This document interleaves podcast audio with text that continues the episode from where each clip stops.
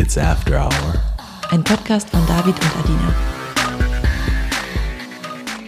Hallo David und hallo Robert. Danke, dass du dir heute die Zeit genommen hast, zu uns zu kommen. Wir freuen uns riesig auf die Folge. Ich freue mich auch. Danke für die Einladung. Ich würde sagen, du stellst dich erstmal vor, dass jeder weiß, wer heute bei uns zu Gast ist. Okay, ähm, kurz zu mir. Mein Name ist Robert, Robert Royal. Vielleicht einige kennen mich von meiner Tätigkeit als Porn Actor. Ich komme ursprünglich aus Österreich. Äh, ich lebe seit 2016 in Berlin und mache jetzt seit drei Jahren Pornos und das macht mir recht viel Spaß und ja, jetzt werden wir ein bisschen darüber quatschen. Ich habe dich ja vor kurzem erst zu den Grabby Awards begleitet, die in Malaga stattfinden oder um es genau zu nehmen in Torremolino. Die Stadt war ultra voll, man hat auf jeden Fall gemerkt, dass da gerade die Awards stattfinden. Es war ultra on fire, überall Party, überall Leute, die eine gute Zeit hatten und ich war einfach happy dabei zu sein. Und erzähl mal, was sind die Grammys überhaupt? Okay, die Grammys ähm, gibt es in den USA und in Europa und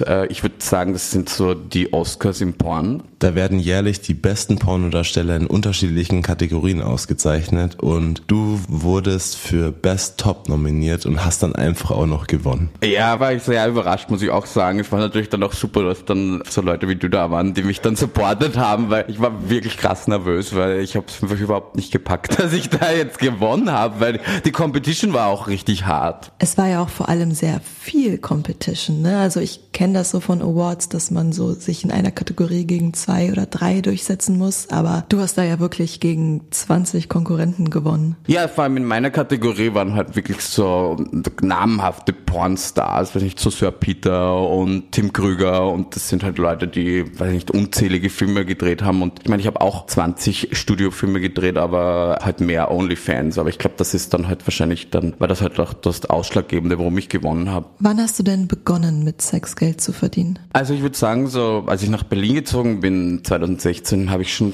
viel so Erotikfotografie gemacht und also Ende 2019 habe ich mir schon gedacht, so irgendwie würde ich gern so Onlyfans machen und dann kam halt die Pandemie und dann war das genau das Richtige und dann habe ich 2020 im April damit begonnen. Ja, also drei Jahre jetzt. Uns hatte brennend interessiert, welchen Beruf du vor deiner Pornokarriere ausgeübt hast und wir haben dann einfach mal gegoogelt und sind auf ein Video von dir von Prince Charming gestoßen. Da hast du vor einigen Jahren ja mal mitgemacht und da haben wir dann erfahren, dass du vorher als Stylist Stylist gearbeitet hast. Ja, ja, genau. Ich habe als Stylist davor gearbeitet und ähm, habe auch eine Ausbildung zum Make-up-Artist gemacht, aber das war nicht wirklich so mein Ding, weil da muss man halt viel so Beauty-Sachen machen und ich bin halt, glaube ich, eher so ein bisschen der Schrägere. Okay, also hattest du eine berufliche Veränderung schon immer so ein bisschen im Hinterkopf und dann kam die Pandemie und aus dieser Idee wurde Realität. Was hat dieser Jobwechsel mit dir persönlich gemacht?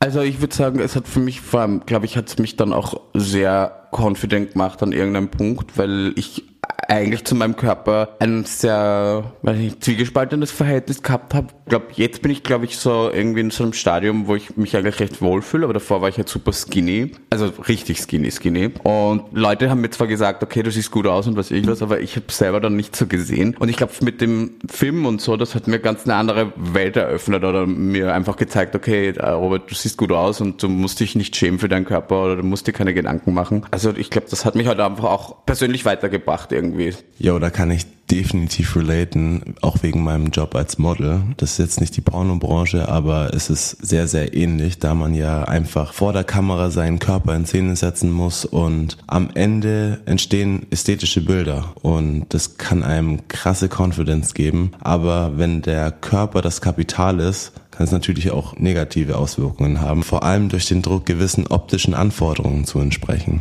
Bleiben wir beim Thema Körperoptik. Wir haben bei dem Video von Prince Charming gesehen, dass du noch gar keine Tattoos hattest und jetzt bist du ja komplett tätowiert. Also der Start deiner Pornokarriere war auch gleichzeitig der Start deiner Körperkunst? Genau, also ich habe Ende 2019 habe ich mit dieser einen Linie angefangen und dann habe ich halt gesagt, okay, jetzt machen wir weiter und weiter und dann habe ich gesagt, okay, scheiß drauf.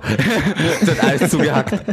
Und merkst du, dass die Tattoos einen positiven Einfluss auf deinen aktuellen Job haben? Also helfen sie dir in gewisser Weise bei der Vermarktung oder so? Weil es macht ja schon Spaß, sich einen Körper anzuschauen, auf dem etliche Kunstwerke zu entdecken sind. Also ich glaube, vor allem hat es Wiedererkennungswert. Also die Art und Weise, wie ich mich tätowieren habe lassen, ist ja schon sehr unique. So sieht keiner aus. Deswegen glaube ich, war das vielleicht auch ausschlaggebend bei den Gravies, weil man ist ja doch ein Fan-Voting für diesen Award und ich habe dann halt durch die Fans gewonnen. Also, und es war halt auch crazy, weil ich war der Einz wirklich der Einzige, der nirgends, auf keiner einzigen Plattform habe ich irgendwie Werbung geschaltet, dass ich überhaupt nominiert bin. Und das war halt dann cool irgendwie. Und wer jetzt mal die Tattoos sehen will, der kann einfach auf die Folgenbeschreibung gehen und da werden wir Roberts Instagram-Account verlinken.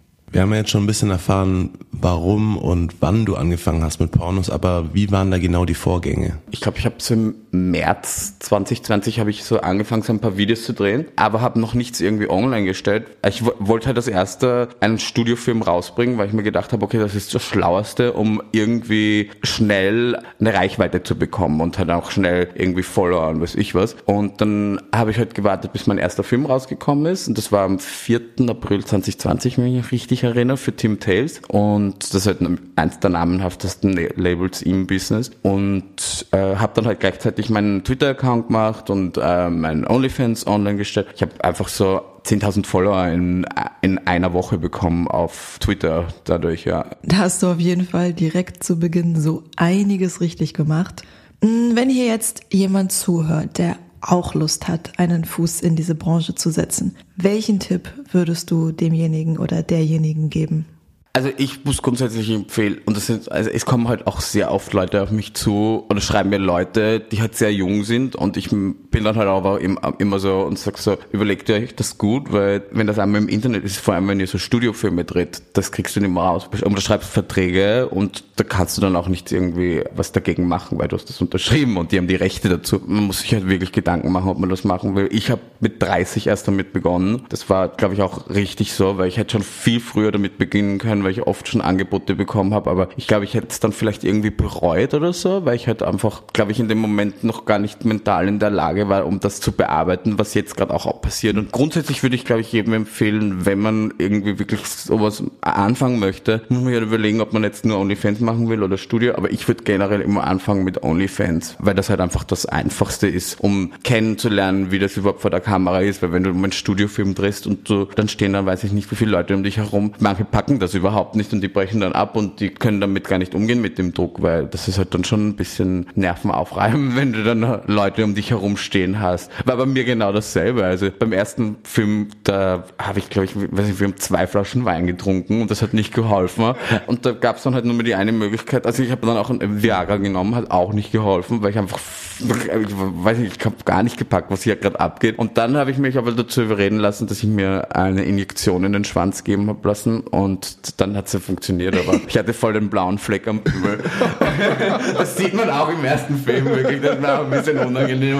Das ist nach wie vor der, der Film, der, wo ich am, meisten die Reichweite hatte dadurch. Ich glaube auch, man unterschätzt da viele Komponenten schnell. Also wir hatten ja auch schon oft vor Publikumsex, wenn sich im Club einfach eine Menschenmenge drum drumherum gebildet hat. Aber da hat man ja absolut keinen Performance-Druck und es landet dann ja auch nicht für alle Tage im Internet. Und nochmal ganz kurz zurück zu den Penisinjektionen, weil ich war auch schon ein paar Mal auf Sexpartys, bei denen Ärzte anwesend waren, die genau diese Injektionen einigen verabreicht haben. Und man nennt die Präparate SCAT ähm, die bestehen meistens aus drei bis vier Wirkstoffen, manchmal auch fünf und führen dann zu einer lokalen Weitstellung der Arterien, die Blut zum Penis führen und eine Konstriktion der Venen, die eben Blut aus dem Penis befördern. Man muss aber echt aufpassen, da durch die Dauererektion oft Blutgefäße verletzt werden, die dann natürlich dazu führen, dass man eben keinen mehr hochbekommt in the long run. Und es kann natürlich auch noch zu einer Blutanstauung kommen, die sehr gefährlich werden kann.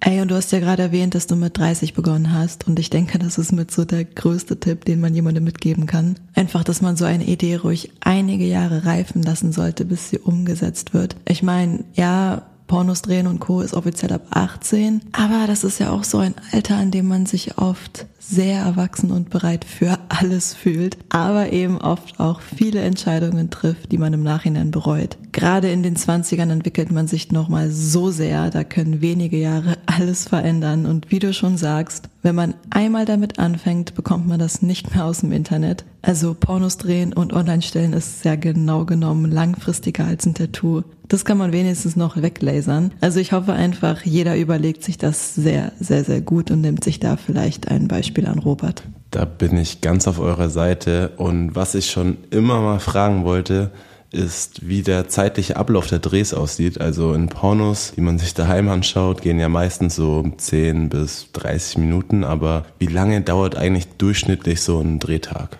Es kommt jetzt wirklich darauf an, ob du jetzt Studio drehst. Das Studio dreht dauert Minimum drei Stunden, weil da kommt halt auch dazu, macht man Fotos und dann verschiedene Positionen und dann muss man das auch halten und was ich weiß und das dauert halt alles. Ich habe mich nie mit Porn wirklich beschäftigt und war dann auch fasziniert, wie das überhaupt ist bei so einem Dreh. Die haben ja gewisse Vorstellungen, welche Positionen sie möchten ne? und dann fotografiert man das erste die Position und dann hat man Sex. Okay. Ach so. Also man macht erst die Fotos. Ja, ja, man hat dann auch schon voll den Ständer am Start und dann macht man die Fotos das erste und danach äh, legt man los. Und beim äh, OnlyFans ist es, keine Ahnung, ich würde sagen so eineinhalb Stunden, aber wenn es dann Spaß macht, kann es auch länger sein. Also würdest du sagen, der Dreh eines Studiopornos fühlt sich schon eher mal nach Arbeit an und bei einem Dreh für OnlyFans kann es schon sein, dass man da auch irgendwann mal die Kamera ausmacht und privat der Sex dann weitergeht. Klar, natürlich. Ich finde es halt einfach intimer, weil du hast dann nicht irgendwelche Leute um dich herum, die dich dann filmen und du musst dann halt auch kein performen, weißt du. Und OnlyFans ist halt viel entspannter.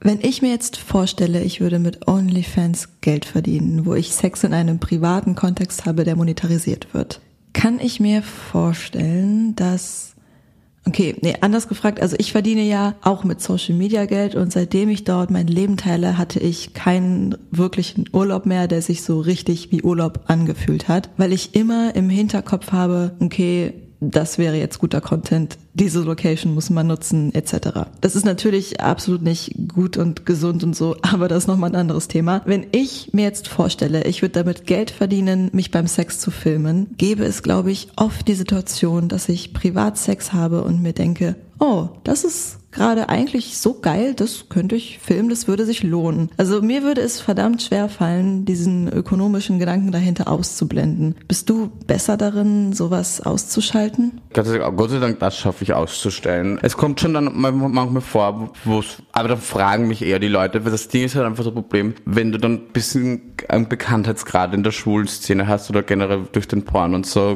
kennen natürlich einige Leute. Und du hast mit denen Sex, dann wollen die halt unbedingt das filmen, weil sie halt natürlich dann den Pornstar vor sich haben und dann wollen die das unbedingt auf Kamera haben und das geht mir halt manchmal echt am Sack, weil ich mir so denke, okay, ich bin jetzt privat an meinem Start, dann hätte ich einmal gern auch privat fahren und muss dann nicht die Kamera aufdrehen und das möchte ich eigentlich eher vermeiden und das sage ich dann auch und die Leute sind dann eh Gott sei Dank respektvoll. Naja, es wäre auch krass, wenn sie es nicht respektieren würden.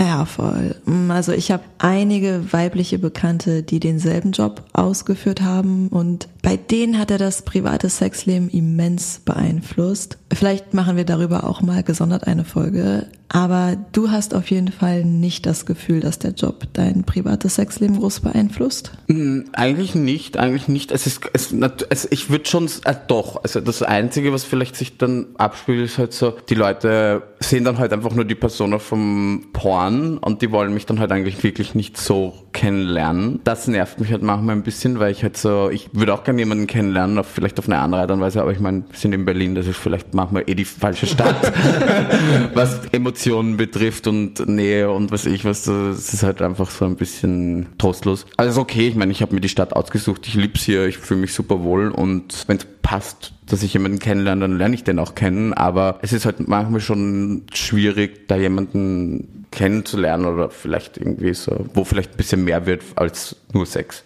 Das ist echt schade, dass es so viele Menschen gibt, die da eine sehr begrenzte Wahrnehmung haben und einen auf das reduzieren, was man im Internet von sich preisgibt. Jeder von uns ist so ein facettenreiches Individuum und der Teil, den man online von sich präsentiert, der zeigt vielleicht so drei Prozent von einem. Das ist nix. Aber das ist dann eh interessant, weil ich finde auch so, was ich ganz oft dann noch höre, wenn ich dann Leute privat treffe, dass die halt ein ganz anderes Bild von mir hatten. Dass halt viele glauben halt einfach, dass ich so, also so wie ich, ich glaube, so wie ich mich auf meinen Bildern, was ich was wiedergebe, die Leute glauben ja, dass ich ein bisschen so der arrogante Typ bin, aber ich bin so selbstbewusst und weiß einfach, wie, wie ich drauf bin, dass ich da genau das Gegenteil bin. Ich bin super geerdet, ich bin super entspannter Typ, glaube ich. Also ihr beide kennt mich ja auch. Ja, vor allem ist es witzig, wir haben uns ja über Social Media kennengelernt und ich finde, man kann sich immer erst ein Bild von einem anderen Menschen machen, wenn man ihn oder auch sie persönlich trifft und Gespräche führt. Wir haben uns auf jeden Fall direkt super verstanden, als wir uns in der Berghainschlange begegnet sind. Und wie hat eigentlich dein Umfeld auf deinen Karriereswitch zum Pornstar reagiert? Gab es ausschließlich Support oder gab es auch unangenehme Gespräche beziehungsweise auch Auseinandersetzungen?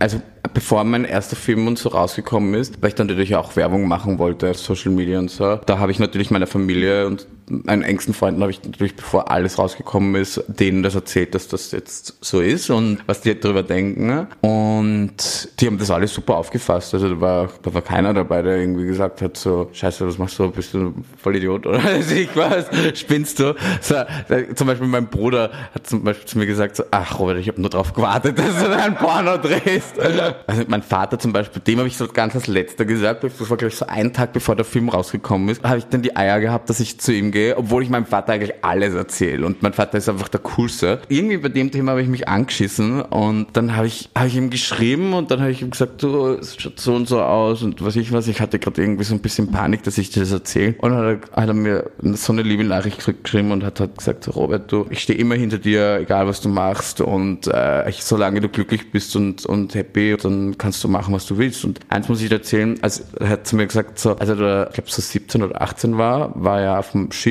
lange Zeit und irgendwann waren sie, glaube ich, so in Afrika oder so, hat er gemeint. Und dann haben sie sich eine Videokamera geschnappt, haben sich irgendwie eine Nutte gebucht und dann ein, ein Video gedreht und er gemeint, er hat auch schon mal einen Film gedreht.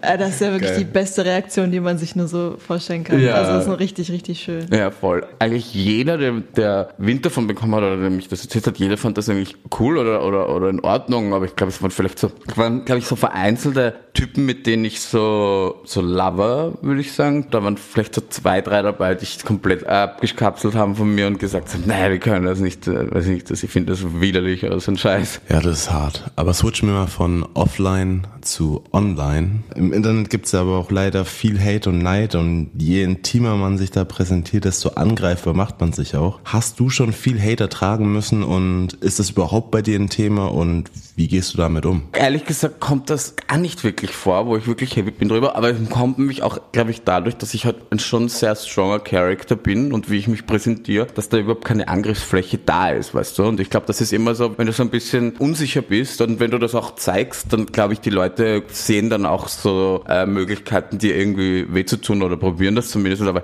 ich habe vielleicht so vereinzelt so Leute, die dann irgendwie so bei Videos oder bei Fotos auf Instagram, wo sie dann halt vielleicht so Kotzsmileys oder so dazu machen, die markiere ich dann immer und schätze ganz, pin sie ganz oben hin, damit die jeder sieht. Ja, das Schöne ist auch, dann kümmert sich ja auch meistens die eigene Community um diese Hater. Was mich noch interessieren würde, wenn du für OnlyFans drehst, bist du ja Herr der Lage und kannst selbst entscheiden, wer, was, wie, wo passiert. Aber wenn du ein Studioporno drehst, hast du ja deutlich weniger Entscheidungsmacht. Ist es da schon mal vorgekommen, dass du einen Drehpartner hattest, den du nicht attraktiv fandest? Es ist, glaube ich, einmal genau vorgekommen, wo ich bei einem Studiodreh äh, mit jemandem drehen hätte sollen. Also es war so, eigentlich war eine ganz andere Szene geplant und es kann immer passieren, dass dann der Produzent oder so das vielleicht gerne anders hätte und dann war das einen Tag davor, wo die komplette Szene komplett umgedreht worden ist und dann habe ich plötzlich mit einem Typen drehen müssen, mit dem ich die Woche davor in London gedreht habe für OnlyFans und es war halt ein bisschen so der Upturn, weil es war so, wir haben mit einem anderen Darsteller sind wir zu zweit dorthin, hätten den durchgebumst, haben wir dann ja auch, aber wir sind halt dort angekommen und dann war der halt voll drauf, also der war mega high und dann haben wir gesagt, okay, jetzt sind wir gerade so weit rausgefahren, das machen es jetzt einfach. Und haben es dann auch gemacht, aber es hat mich einfach dann eigentlich ein bisschen angeekelt, muss ich ganz ehrlich sagen. Und eigentlich mache ich nichts, was ich nicht machen möchte. Und das habe ich dann auch dort kommuniziert. Das war für Lucas Entertainment und das ist halt einfach so das Studio äh, im Gay Porn. Aber ich habe es trotzdem gesagt, weil ich gesagt habe, er hat mir dann geschrieben, so, okay, die, die Szene ist jetzt geändert worden, du musst jetzt das und das mit dem drehen. Und ich habe gesagt, du, ich kann das auf jeden Fall machen, aber du musst dir hundertprozentig im Klaren sein, dass ich da nicht so dabei bin, wie ich sonst dabei bin, weil ich den Typen einfach nicht geil finde. Und das ist halt doch Sex und auch wenn es ein Job ist, ich möchte trotzdem meinen Spaß dabei haben und wenn ich den Typen einfach nicht antörnend finde, dann wird sich das auf irgendeine Art und Weise widerspiegeln, weißt du? Und ich möchte kein Performer sein, weißt du? Weil es gibt Performer und ich glaube, es gibt Leute, die einfach wirklich auch Spaß dabei haben und ich habe Spaß bei der Sache. Okay, also wenn ein Kollege jetzt komplett verballert ist, ist es ein No-Go, aber hast du noch andere Grenzen, die du nicht überschreitest? Also bestimmte Dinge, zu denen du immer Nein sagen würdest? Nein, gar nicht. Also da war bis jetzt nichts dabei. Ich bin da eigentlich super offen und, und also bis jetzt mit jedem Studio, mit dem ich zusammengearbeitet habe, die sind alles super respektvoll und super lieb und äh, wollen einem auch keinen Druck machen oder so, weil ich denke mir, das ist halt dann eher das Problem. Wenn du da so einen Druck hast, dann lieferst du scheiß Qualität ab. Man merkt auf jeden Fall, dass dir der Job echt von Herzen Spaß macht. Ich denke, das ist auch der Grund, warum du so erfolgreich bist, weil man dir das halt ansieht. Also, was du so erzählst, klingt ja alles sehr positiv. Und ich glaube, es gibt auch noch mal einen großen Unterschied zwischen der Homo- und Heteropornoindustrie. Aber es gibt ja in jeder Branche Schattenseiten, negative Aspekte. Ist dir da irgendwas aufgefallen? Was ich so mitbekommen habe, ist halt so, die Bezahlung von Bottoms und Tops ist unterschiedlich. Echt? Ah, echt? Ja. Aber wer verdient mehr? Die Tops. Okay, vielleicht verdienen Tops ja einfach mehr, weil sie körperlich mehr und sehr konstant vor allem aktiv sein müssen und somit mehr Arbeit haben. Stell dir vor, du legst da das Bottom und du kriegst da so ein 25 Zentimeter Ding reingerammt für Stunden. Ja, ich glaube, das ist dann schon hart. Wenn dann dein, dein Arschloch wie eine Lasagne aussieht, wie eine zerfetzte. ich glaube, da sollten die Bottoms eigentlich mehr Geld bekommen. True, stimmt eigentlich. Ich wusste aber auch gar nicht, dass es eine Pay Gap gibt. Nee, ich auch nicht. Also tauscht ihr euch schon untereinander aus, was die Bezahlung angeht? Eigentlich nicht, aber ich habe das mal so am Rande mitbekommen. Man spricht da eigentlich generell gar nicht drüber, weil das wollen die Studios auch nicht, damit da halt einfach kein Rivalitätskampf aufkommt oder so, oder einfach eine schlechte Stimmung. Aber das ist, was ich so mitbekommen habe, ja. Was ich scheiße finde eigentlich, weil ich denke mir so, das ist die gleiche Arbeit und warum sollst du nicht gleich bezahlt werden? Das ist ja so das altbekannte Problem.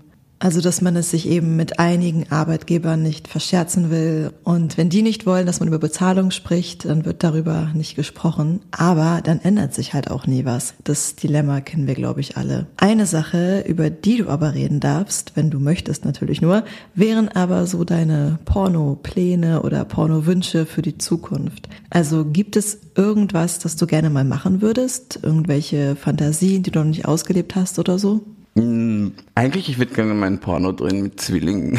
ich hatte nämlich das Ding, das war zum Beispiel so meine sexuelle Fantasie, die einzige, die ich glaube ich noch übrig hatte. Und dann habe ich tatsächlich hier in Berlin Zwillinge getroffen und leider eine war halt voll die Nutte und der andere ist halt nur daneben gesessen und ging gar nichts. Das war ein bisschen schade, weil ich wollte ja eigentlich beide bumsen. Wenn ich jetzt an Sex mit mehreren Personen denke im Pornokontext und am Ende jeder Beteiligte schön vollgespritzt sein soll, ist das ja schon eine ganz schön große Ladung. Wird da auch mal mit Fake-Sperma gearbeitet? Ja, das gibt's auch. Da gibt's verschiedene Tricks. Einer ist gleich so, wo du halt sagst, okay, du spritzt ab im Arsch drin und dann ziehst du ihn raus und das ist halt einfach Fake-Sperma, das vorher schon reingespritzt wurde und dann läuft's schön raus. Oder das andere ist, das habe ich selber noch nie ausprobiert, aber ich habe es halt gesehen, weil ich einen Dreh hatte und der eine Typ konnte nicht abspritzen und er musste halt abspritzen für den Film. Und da nimmt man ein Kondom, füllt das an mit so Fake-Sperma, macht ein kleines Loch vorne rein und dann wickst du dir ein und dann drückst du irgendwann ab und dann spritzt das vorne so raus. Weißt du, woraus das besteht? Das Fake-Cam, es gibt einfach Loop, das ausschaut wie Fake-Cam. Das nennt sich, glaube ich, auch so. Das schaut recht echt aus. Ja, ich habe sogar mal ein Sexspielzeug gekauft, wo so ein Spritzer einfach mit dabei war. Es war so ein grundes Plastikding, wo man dann dieses Fake-Sperma einfüllt, aber ich habe es noch nie ausprobiert.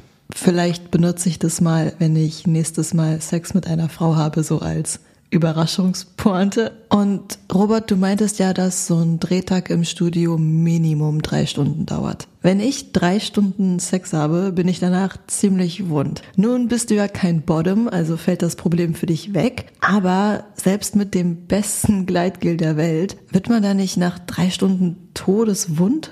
Ja, aber drei Stunden ist jetzt einfach so normal bei einem Studiodreh. Es kann ja auch gehen bis zu neun Stunden. Aber da ist auch viel Warterei dabei, aber auch so, wo du dann so Interviews hast direkt am Set oder viel Fotograf Fotos machst, dann auch wieder filmen und dann das und das geht halt die ganze Zeit so hin und her. Aber ja, natürlich. Also ich kann ja jetzt für Bottoms sprechen, weil ich halt natürlich beim Dreh das ja auch mitbekomme, aber das kann schon sein, dass dann, dass du dann halt wund bist oder dass Leute dann einfach anfangen zu bluten auch, weißt du, und das hört dann nicht auf. Oder was bei mir ganz oft der Fall ist, und ich glaube, das ist so bei 90 Prozent der Leute, mit denen ich drehe, dass sich halt niemand wirklich hundertprozentig spülen kann, weil ich halt einfach echt so einen riesen Stock habe. Für mich ist das halt normal, dass ich halt einfach, dass der Typ dann halt einfach noch drei, vier Mal ins Badezimmer rennen muss, weil halt einfach, ja, kriegt er halt nicht Zauber. Ja, aber was macht man dann on Set, wenn jemand anfängt zu bluten? Ich habe auch schon gesehen, dass Leute dann halt dann abgebrochen haben und dann halt am nächsten Tag nochmal gedreht haben oder so. Aber normalerweise jeder, der wirklich so Pornos dreht, der hält auch was aus, weißt du. Wenn du so viel Filme drehst, dann musst du dich halt drauf, einstellen, dass du halt vermöbelt wirst zum Teil. Also körperliche Belastbarkeit ist auf jeden Fall eine Anforderung. Und vor allem fürs Loch. Und du hast ja meistens Bock auf die Drehs und enjoyst es ja und lebst es, aber ich kann mir auch vorstellen, dass manche zum Dreh gehen, manche Kollegen oder auch Leute, mit denen du gefilmt hast, an einem Drehtag einfach keine Lust haben und das dann aber irgendwie trotzdem machen müssen, oder? Das kommt schon vor, aber ich glaube, da steigt dann so die Professionalität, weil ich denke mir so, du kannst dir das dann nicht erlauben, weil wenn du dann das so raushängen lässt, dann will auch keiner mit, mehr mit dir drehen. Aber ich glaube halt auch, wo dann die Leute, glaube ich, eher so den Anschluss an das Ganze verlieren, ist, wenn sie dann einfach zu viele Drogen konsumieren und das ist halt sowieso eher verpönt im Porn, weil niemand, der professionell Pornos tritt, würde high vor die Kamera gehen oder so. Das gehört sich ja in anderen Jobs auch nicht, dass man high zur Arbeit kommt. Nein, genau. Das ist auch egal, ob das jetzt Sex ist oder, oder eine andere, ein anderer Job, aber man ist halt einfach nicht high.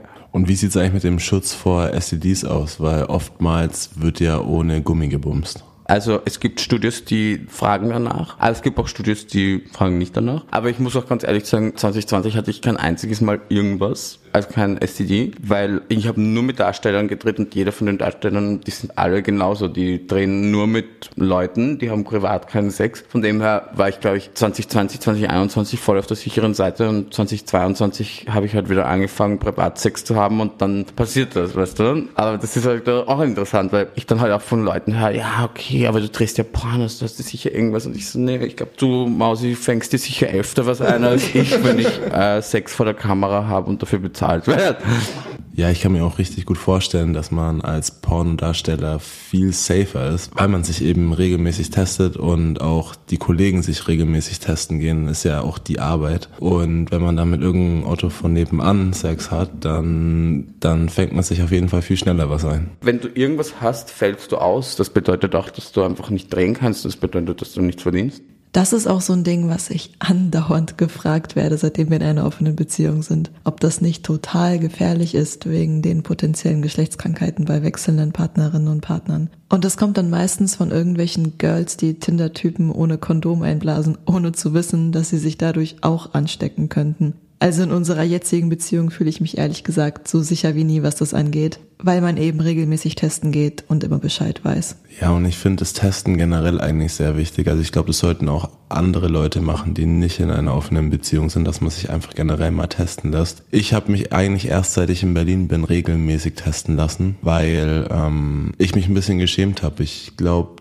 Berlin hat mir so ein bisschen die Augen geöffnet, dass man sich für die Tests nicht schämen muss und das einfach ein Teil seiner Gesundheit ist. Also passt auf euch auf und lasst euch zwischendurch mal testen. Und jetzt sind wir wieder am Ende der Folge. Ich glaube, wir sind ready für einen Beziehungstipp und einer spicy Frage. Bei der Spicy-Frage haben wir die letzten Tage so ein bisschen überlegt, welche wir dir stellen könnten. Und dann meinte ich zu David, dass ich von dir gerne wissen wollen würde, was das Verrückteste war, das du im sexuellen Kontext je gemacht hast. David meinte dann, dass du ihm das tatsächlich schon mal erzählt hast und hat das dann so inhaltlich ein bisschen angeschnitten. Und Alter, ich komme immer noch nicht drauf klar und muss mich jetzt mal vergewissern, ob das wirklich stimmt.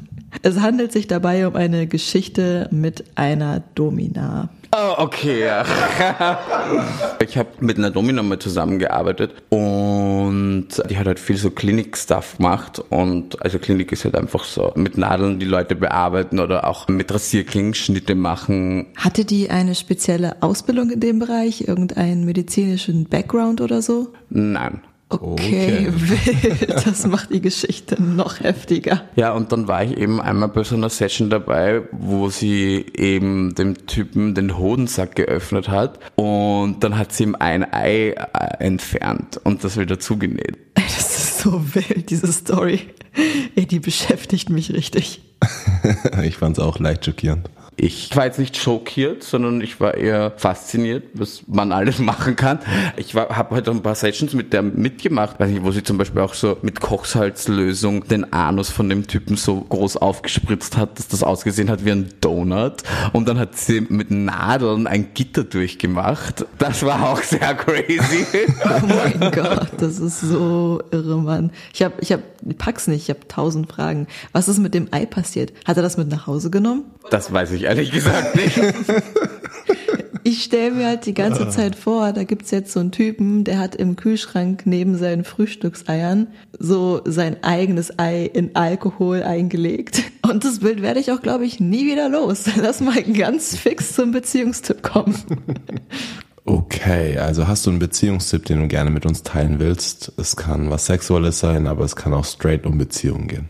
Ich muss ja ganz ehrlich sagen, ich habe meine letzte Beziehung, die ich hatte, endete ja am 01.01.2019, sehr dramatisch über Silvester. Also ich habe noch nicht viele Beziehungen, ich hatte fünf Beziehungen. Ist das viel? Ja. Schon, ja. Ja? Hm. Ah, die waren auch relativ lang immer. Also die längste war viereinhalb Jahre oder so. Aber was ich halt daraus gelernt habe, ist halt so, ich bin Gott sei Dank jemand, der sehr reflektierend ist. Ich habe viel Scheiße gebaut. Ich habe viel Drama verursacht, glaube ich, in meiner Vergangenheit mit meinen Beziehungen, die zum Teil sehr scheiße behandelt, muss ich auch ganz ehrlich sagen, weil ich halt einfach, ich war jünger, ich war sehr egoistisch, sehr fokussiert auf mich und überhaupt nicht auf meinen Partner und, und wusste auch gar nicht, wie ich eine Beziehung führen soll. Und Gott sei Dank durch diese Erfahrungen so habe ich aber auch rausgefunden, okay, was ich für meine zukünftige Beziehung einfach haben möchte, dass ich halt einfach vor allem sehr offen bin und sehr ehrlich. Treu weiß ich jetzt nicht, weil ich denke mir, wenn ich eine Beziehung habe, glaube ich, beim dem Beruf, was ich mache, kann man schon von Treue sprechen. Aber ich glaube, ich würde eher eine offene Beziehung auch führen. Ja, ist ja ein Riesenunterschied zwischen emotionaler Treue und körperlicher Treue. Also das kann ja auch jeder für sich selbst definieren. Das sind auch zwei verschiedene Paar Schuhe, weil ich denke mir so, Sex und Liebe ist ja halt unterschiedlich und ich denke mir so, um fair zu sein, auch gegenüber meinem Partner, will ich das auch eröffnen, dass der das halt machen kann, weil ich denke mir so, okay, das ist zwar mein Job, aber ich habe ja auch Spaß bei der Sache, weißt du, deswegen denke ich mir, das wäre einfach nur fair, dass ich da dem dieselben Möglichkeiten eröffne. Aber ähm, ich glaube halt so, bei bester Beziehungstyp ist wirklich so Kommunikation, dass man halt miteinander spricht, weil das ist halt einfach, ja, ist der Key. Das ist echt witzig. Wir hatten jetzt dreimal Gäste im Podcast. Wir haben alle nach ihrem Beziehungstipp gefragt und mhm. jeder hat Kommunikation genannt. Oh ja, stimmt. So, Vielen, vielen, vielen Dank, dass du heute da warst. Es war echt cool, hat super viel Spaß gemacht und wir haben richtig viel Neues erfahren. Ich sag danke. Tschüss. Mua.